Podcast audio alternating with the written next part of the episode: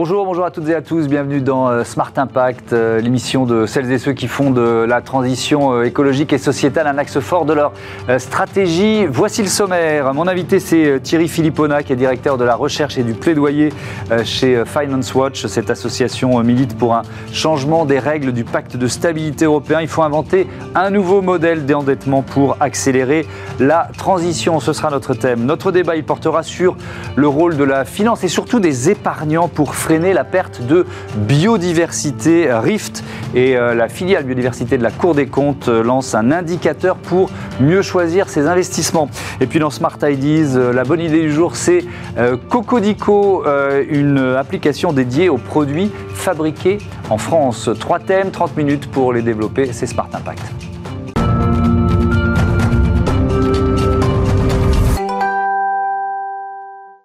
Bonjour Thierry Philippona, bienvenue. Vous êtes euh, donc euh, directeur de la recherche et du plaidoyer chez Finance Watch. C'est quoi? C'est une association, c'est ça? Finance Watch est une association qui a été créée à Bruxelles il y a un peu plus de dix ans et dont la mission est de prendre en compte l'intérêt général dans la réglementation financière. On regarde la réglementation financière, on essaye de voir quel est l'angle d'intérêt général dans cette réglementation et on développe un plaidoyer avec les institutions européennes, le mhm. Parlement, le Conseil, euh, la Commission, pour dire, bah, au fait, l'intérêt de la société sur ce sujet-là, c'est ceci, c'est cela. D'accord. Est-ce qu'une euh, une finance qui doit profiter à, la société, cette idée, est-ce que c'est une préoccupation, une idée qui gagne du terrain, d'après vous? Je vois que vous avez repris notre slogan pour une finance au service de la société. Oui, c'est une idée qui clairement gagne du terrain. Euh, quand on a commencé en 2011 il disait, tiens, c'est curieux comme idée. Mhm. Aujourd'hui, il y a peu de gens qui ne disent pas qu'il faut le faire. Après ça, on peut Est-ce qu'ils le font vraiment voilà. Le faire vraiment on a encore du travail. Oui, effectivement. Alors, euh, il y, a cette, euh, on va parler ensemble des règles budgétaires européennes, et il y a cette euh, étude, ce sondage qui a été mené par la New Economics Foundation auprès de 5000 citoyens européens. Il y en a 1000 par pays, France, Allemagne, Italie, Danemark et Irlande. Alors évidemment, on va se, se concentrer d'abord sur ce que disent les Français. 3 Français sur 5, 61% pour être précis, souhaitent plus de flexibilité pour les limites de dépenses et d'emprunt des États membres après la pandémie, et 57% pensent que l'Union devrait faciliter l'augmentation des dépenses pour la transition écologique. Est-ce qu'il faut remettre en cause durablement ce qui a, ce qui a été le dogme budgétaire de l'Union depuis euh, des décennies, depuis, je sais pas, 40 ans, euh, c'est euh, ce déficit limité à, 3% du, du, PIB Vous savez, une façon de répondre à votre question, c'est de voir d'où vient ce dogme. Oui. Ce dogme, il vient des discussions qui préparent le traité de Maastricht en 92. D'accord? Donc les discussions, elles ont lieu au tout début des années 90 et on se dit, tiens, il faudrait peut-être mettre des règles pour limiter les déficits publics mhm. et, la dette publique. La France, à l'époque, avait 2,6% de déficit public par rapport à son PIB. La France, qui a un point en Europe, dit bon, allez, on va proposer 3% parce que entre 2 et 6 et 3, euh, ça me laisse une petite marge. Euh, après ça, on verra bien. Et ça devient le dogme. Ça y est, c'est la nouvelle règle pour aujourd'hui 27 pays de l'Union européenne, sachant qu'on est 30 ans plus tard, plus de 30 ans plus tard. Et puis les 60%, ça vient de... Alors c'est quoi les 60% Alors, Les 60%, c'est une limite sur le niveau de dette publique par rapport au PIB. Et ce 60%, c'était en gros la moyenne des États européens à l'époque. Donc on se dit, bah, ce qui est la moyenne aujourd'hui, ça va devenir la règle. Aujourd'hui, on est, alors il y a eu la pandémie, on est à 120%, en quasiment. France, on hein. est autour de 120%, pas tout à fait. En Italie, on est, on est 20 points plus haut, euh, etc. En moyenne en Europe, on est un tout petit peu en dessous de, de, de 100%. Mais il y a deux ou trois problèmes avec, ce, avec, avec ces ratios de 3% pour le déficit et de, et de, et de 60% pour la dette. C'est que d'abord, bah, on voit qu'ils correspondent, qu'ils ont été pris dans un contexte économique qui n'a rien à voir, mais je, le dis bien, rien à voir avec ce qu'il est aujourd'hui. Je veux dire, on n'est pas dans le même monde. La deuxième chose, c'est qu'on est en train d'appliquer une seule règle pour tout le monde et pour tout le temps, Sachant que l'économie, c'est par nature quelque chose d'évolutif, c'est quelque chose qui doit s'adapter. Mhm. Et là, on a fixé une règle qui devient la, règle pour tout le monde. Et la troisième chose, c'est que on est en train de prendre des ratios qui n'ont aucun sens économique. Pourquoi? Règle, je dois limiter ma dette publique à 60% mhm. de mon produit intérieur brut. Une dette, c'est un stock le PIB, c'est un flux, hmm. c'est la production annuelle. Pourquoi y a-t-il le moindre rapport entre un stock de dette et un flux de production annuel La réponse est tous les économistes, il y a consensus de tous les économistes, j'ai envie de dire des économistes sérieux, il y en a beaucoup, dans toutes les sensibilités politiques, disent bah non, évidemment, c'est juste quelque chose qui n'a aucun sens économique. Donc, la question sur, sur, sur toute cette affaire, c'est qu'il faudrait qu'on ait un système qui qui permette l'adaptation et l'adaptabilité, ce qui n'est pas la même chose. L'adaptation, c'est l'adaptation aux spécificités de chaque pays. Et ces spécificités, elles sont structurelles. Est-ce que la Bulgarie et la France ont les mêmes spécificités? Bah peut-être que pas. Hein, je vais mm. m'arrêter tout de suite là. Et puis elles sont aussi conjoncturelles. La conjoncture économique des années 90 mm. n'est pas la conjoncture économique des années 2020. Et puis l'adaptabilité, c'est l'évolution dans le temps. C'est la capacité à évoluer. Mm. Parce que se fixer une règle une fois pour toutes, c'est en fait se ligoter les mains. C'est sans empêcher de pouvoir s'adapter au monde quand il change. Et, alors c'est le thème de, cette note que vous avez publiée le mois dernier, intitulée Sortir de, euh, de, l'impasse. Euh, et, je voudrais qu'on le lit avec euh, évidemment le, les enjeux du réchauffement climatique, c'est-à-dire que il, y a pas, pour vous, il n'y a pas d'autre option que de réinventer de nouvelles règles pour tenir les engagements climatiques? C'est juste indispensable, c'est un incontournable. Pourquoi? D'abord, des études extrêmement sérieuses qui montrent que 60% des investissements qui se chiffrent en centaines de milliards d'euros par an, 60% hmm. des investissements qu'il est nécessaire de réaliser pour s'adapter au changement climatique ou pour lutter contre le changement climatique ne vont pas dégager la rentabilité nécessaire pour attirer des capitaux privés. Hmm. Ça veut dire que s'ils n'attirent pas les, les, capitaux privés, il faut que ce soit des capitaux publics. Donc, ça, c'est la première donne. La deuxième donne, c'est que on a toujours ce débat de ah oui, mais si on s'endette, c'est irresponsable pour les générations futures mhm. parce qu'elles vont devoir rembourser. Mais la dette, c'est une priorité, c'est un vrai sujet, mais c'est une priorité de second ordre. La priorité de premier ordre par rapport aux générations futures, c'est de préparer un monde dans lequel on puisse vivre. Euh, Sinon, ça nous coûtera encore plus cher. Ah, mais ça nous coûtera encore beaucoup plus cher. Quand on voit cette crise du Covid, voilà, c'est une pâle répétition de ce qui mm. nous attend avec le changement climatique. Il n'y a qu'à lire les rapports du GIEC. Le dernier est sorti le 28 février dernier, c'est pas bien vieux. Mm. Voilà, c'est une pâle répétition. Et on voit que ces règles budgétaires européennes, elles ont été suspendues du fait du Covid en 2020, en 2021, en 2022. Et maintenant, Mais là, oui, là, on commence à dire, elle va peut-être revenir en 2023. Mais réfléchissons à ce que veut dire une règle que l'on suspend dès qu'il y a un problème. Mm.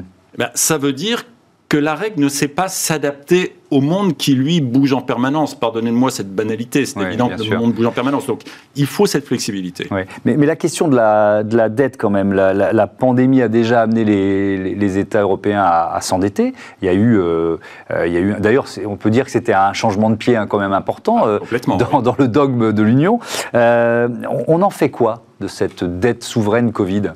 On la gomme euh, Si on la gomme, il faut la gommer collectivement, parce que évidemment, si c'est un État tout seul, il est perdu. Enfin, c'est quoi votre, votre idée là-dessus? Bah, la, dette souveraine Covid, euh, déjà, au niveau actuel hmm. de taux d'intérêt, bah, on est d'accord que c'est en train d'évoluer depuis quelques semaines, mais au niveau actuel, c'est ne pas s'endetter qui n'est pas intelligent. Hmm. Parce que quand l'argent est gratuit, Bien sûr. il y a encore trois semaines, l'Allemagne et la France, à, quelques toutes petites nuances près, s'endettait gratuitement, voire était rémunérée par les financiers pour s'endetter. Hmm. Si je vous donne de l'argent gratuit, oui, oui. bah tiens, moi on je est d'accord. Si la question, c'est est-ce que, est que ça va tenir éternellement Est-ce que ça va tenir éternellement Ce qui est très important de voir, c'est que l'argent pour la puissance publique, ce hmm. c'est pas la même chose que l'argent pour vous et moi. Vous et moi, quand on n'a plus d'argent, bah, hmm. on n'a plus d'argent et on a un petit problème. La puissance publique, par nature, a le pouvoir de créer de l'argent. La Banque Centrale Européenne intervient massivement pour acheter les dettes des, des pays européens. Alors elle ne le fait pas techniquement tout de suite à l'émission parce qu'elle n'en a pas le droit, mais elle le fait un instant de raison plus tard sur les marchés secondaires, ce qui très franchement économiquement... Donc ça veut dire que les dettes souveraines des États sont devenues la dette souveraine de l'Europe en fait, bah, hein. euh, mécaniquement quoi. Mécaniquement, il y a une création monétaire mm. qui permet de financer euh, les États, les États souverains. Euh, on, se souvient en mars 2020, Christine Lagarde, mm. un moment dit ah moi, je ne vais pas m'occuper de ça. Et puis, huit jours plus tard, elle change d'avis. Et elle a raison de changer d'avis. Elle a raison. Il faut savoir euh, évoluer. Et elle, elle, fait intervenir massivement la Banque Centrale Européenne pour soutenir. Et ça, c'est la chose intelligente à faire. Et donc vous dites, on va terminer là-dessus, l'Europe, l'Union européenne doit devenir une puissance qui s'endette, collectivement L'Union européenne doit devenir une puissance qui ne se ligote pas les mains par des règles artificielles. Mmh. Quand on a la possibilité de se désendetter, désendettons-nous mais ne nous ligotons pas les mains. Ça, c'est vraiment le message euh, principal. Merci beaucoup euh, Thierry Philippona d'être venu euh, voilà, nous présenter cette, vision des règles budgétaires européennes. À bientôt sur Bismart. On continue de parler finances, mais finances et biodiversité et rôle des épargnants. C'est tout de suite.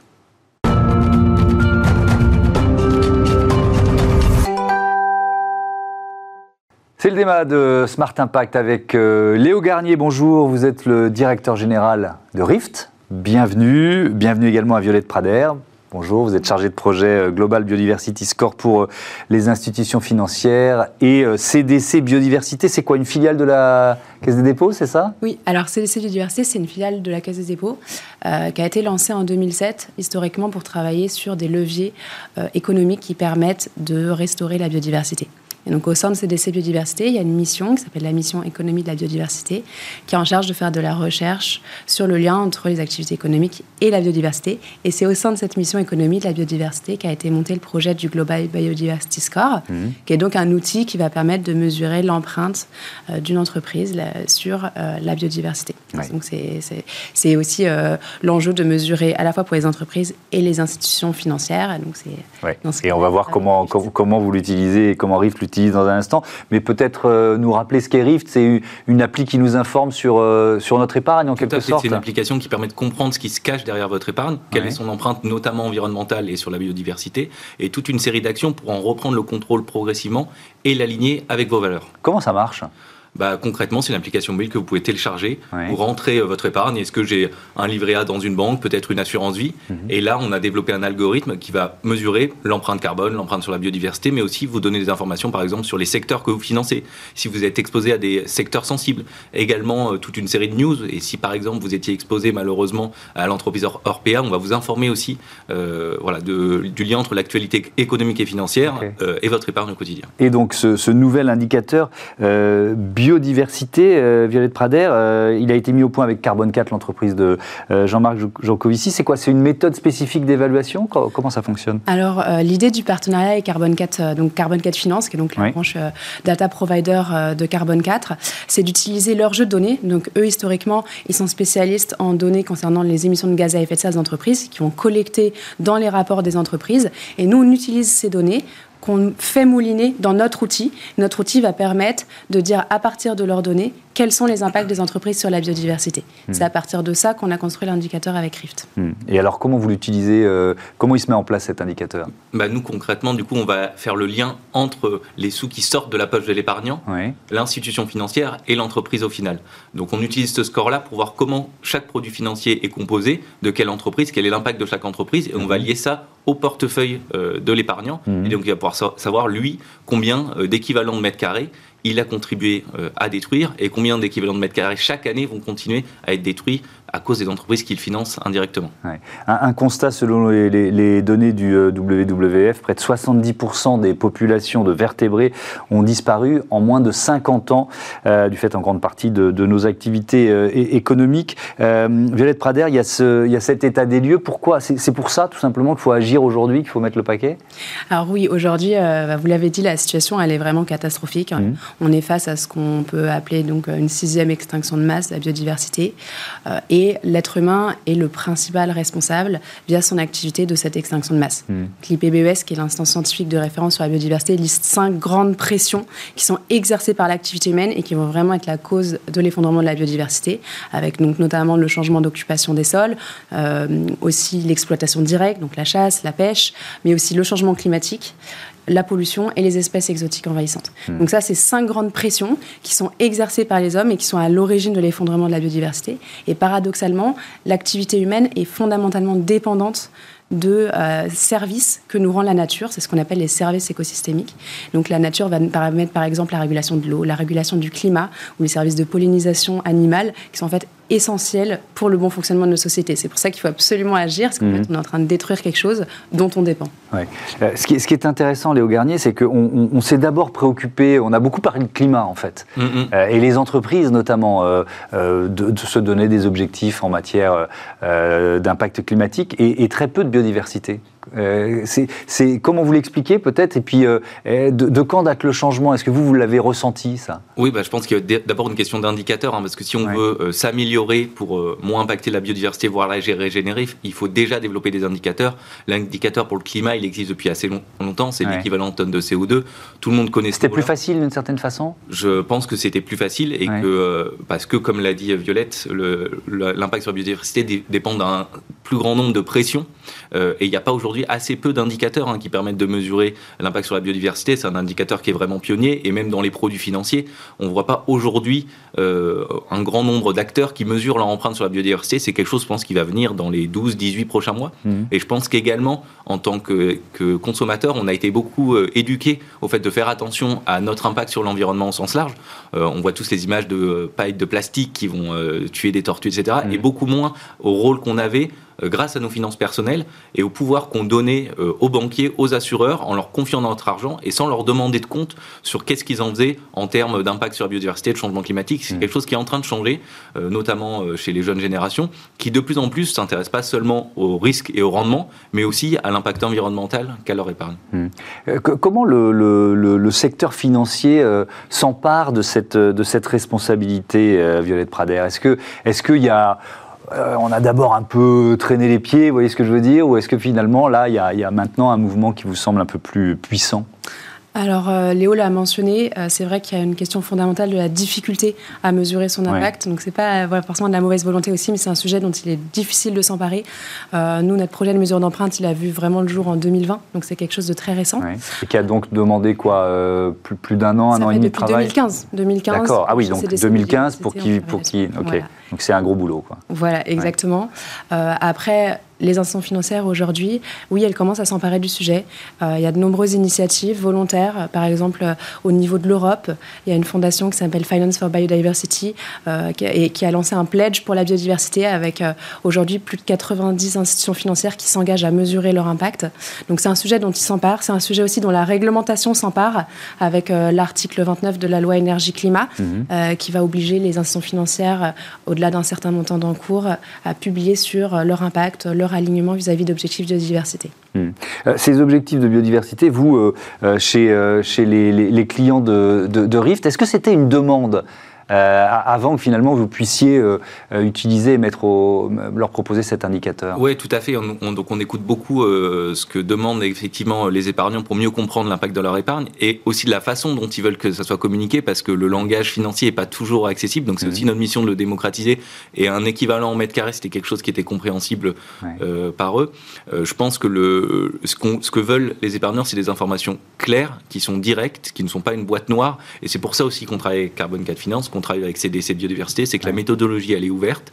On comprend clairement quel est l'impact et c'est pas seulement une note 4 sur 10, 5 sur 10, 6 sur 10 qui veulent pas dire grand chose et qui sont malheureusement euh, bah, les notations classiques mmh. euh, extra-financières, ce qu'on appelle ESG, euh, et qui ne sont absolument pas compréhensibles pour un épargnant particulier et pas actionnables pour améliorer euh, son empreinte personnelle. Est-ce que si on regarde un peu dans le rétro ce que vous avez euh, mis en place depuis la création de, Rift, est-ce que vous voyez euh, ce qui s'est passé en termes de modification d'impact climatique des entreprises pour pouvoir anticiper sur ce qui va se passer sur la biodiversité?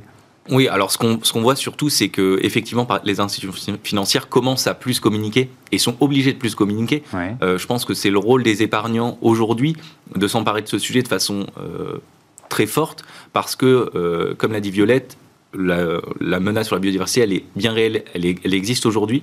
Les actions doivent être prises aujourd'hui, et donc les institutions financières, même si elles commencent à sortir de leur inertie, il faut qu'elles accélèrent encore vraiment beaucoup sur la mesure et l'amélioration de leur impact sur la biodiversité. Ça peut passer par la loi, euh, ça peut aussi passer par la pression des consommateurs.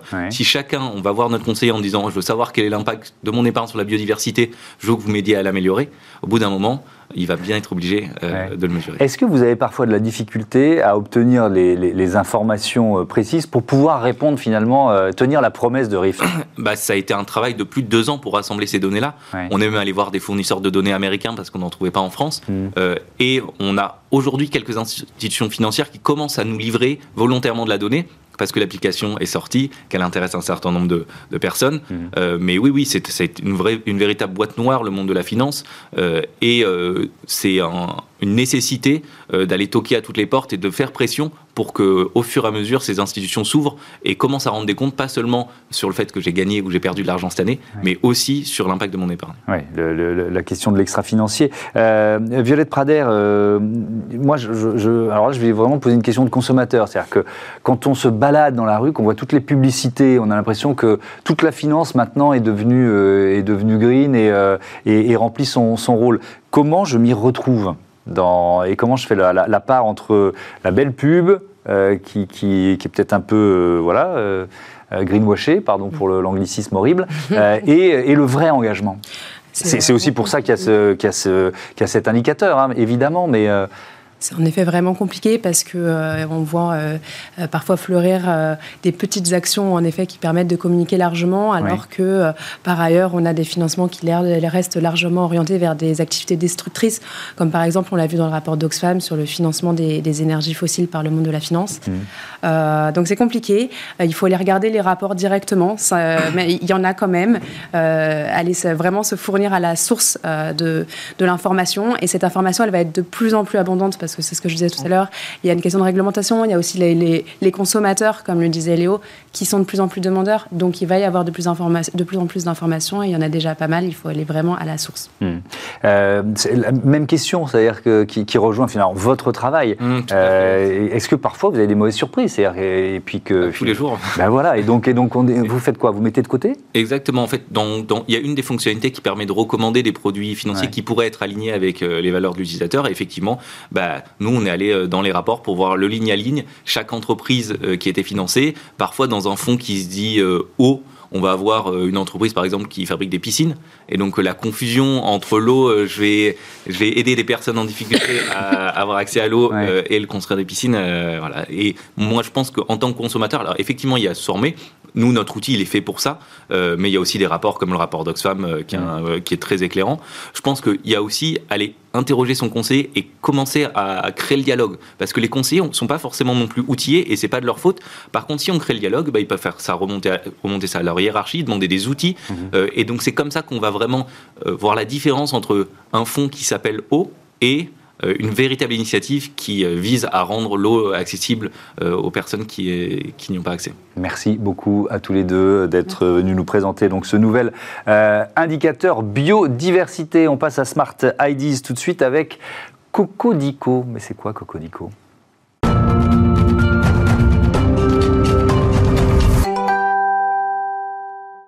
Et je vous présente tout de suite l'invité de ce Smart IDs, euh, Sophie Barbe, bonjour. Vous êtes la cofondatrice de Cocodico et c'est d'abord une histoire familiale, c'est ça? Oui, c'est un projet qu'on a créé avec mon compagnon Pierre et qu'on a cofondé. Euh, c'est parti en fait d'un besoin de consommation de consommateurs qui n'étaient pas satisfaits. On cherchait des produits fabriqués en France. On s'est beaucoup perdu sur euh, Google, sur les sites internet, sur les marketplaces, et on a finalement créé euh, ce qu'on aurait voulu avoir dans notre poche à ce moment-là, mmh. un petit peu plus tard, puisque le projet est né en 2019 et l'application est sortie l'année dernière. Alors comment ça marche? C'est quoi Cocodico on a créé euh, un outil euh, pratique, ludique du quotidien qu'on peut avoir euh, en main facilement pour essayer de faire basculer un maximum d'achats. Le principe est simple, vous recherchez par mots-clés ou par catégorie un produit du quotidien et vous allez pouvoir identifier des produits de toutes les marques qui arrivent de manière aléatoire. Et quand vous avez trouvé celui qui vous convient en fonction de vos envies, de votre portefeuille, vous pouvez l'acheter soit directement en ligne auprès de la marque, sur le site directement de la marque, soit en boutique physique près de chez vous, puisqu'on a aussi répertorié les boutiques sur l'application. C'est pas une marketplace, c'est pas une place de marché. Non, non, on vient en fait euh, un petit peu euh, tracer le, le, chemin entre le consommateur et la marque qui propose le produit, et on, vient un petit peu faire euh, avoir la même idée que le, court circuit, que le circuit court, pardon, comme on peut le pratiquer sur du sur de l'alimentaire, mais sur du produit fabriqué. Ouais. Il y a du contenu, il y a des infos, il y a, il y a un aspect pédagogique aussi. Oui, comme toutes les applications, on essaie d'avoir aussi quelque chose qui alimente et qui permet à l'utilisateur de, de trouver des actualités. On essaie d'associer un maximum aussi des partenaires qui peuvent venir publier euh, leurs, propres, euh, actus euh, sur notre application. Ça permet à l'utilisateur qui cherche des infos d'aller plus loin aussi euh, de connaître les marques, les produits euh, et d'avoir plus de transparence dans ses achats. Oui, alors comment vous les sélectionnez? Quels critères pour, euh, pour choisir, pour dire oui, telle marque, elle est dans Coconico ou pas? Généralement, ça part d'une recherche personnelle. Au début, c'était ça. Hein. donc, avant même de démarrer le projet, on avait un certain nombre de marques qu'on avait repérées et, et qu'on avait listées. Et puis après, il y a des découvertes. Il y a des marques qui viennent vers nous maintenant beaucoup. Ça, ça se passe assez simplement. On fait du repérage, on va sur les sites internet regarde les produits, euh, si toute la gamme ou si une partie de la gamme est fabriquée en France, c'est souvent le cas.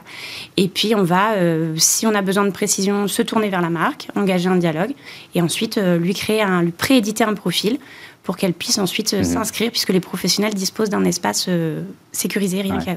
C'est le Made in France ou c'est l'origine France garantie? Vous êtes à quel niveau d'exigence En fait, on est sur le, niveau de, de, base du fabriqué en France. Maintenant, ce qu'on veut, c'est intégrer, travailler avec les labels et les initiatives pour que le consommateur qui a envie de trouver un produit fabriqué en France qui est certifié, il puisse aussi filtrer ses recherches euh, par un label, par, mais ça peut être un label Origine France Garantie, mais ça peut être aussi un label sur de la mode éco-responsable, par exemple. Mmh. On a envie d'aller euh, plus loin. On sait que le consommateur qui s'intéresse au Made in France, il, il, va plus loin souvent dans sa démarche. Mmh.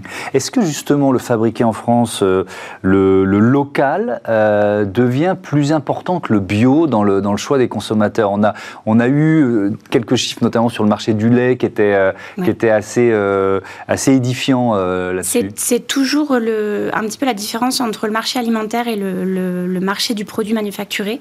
On sait que euh, les deux ans qui viennent de s'écouler ont beaucoup agi sur le marché du local et sur la provenance des produits avant euh, l'appellation bio.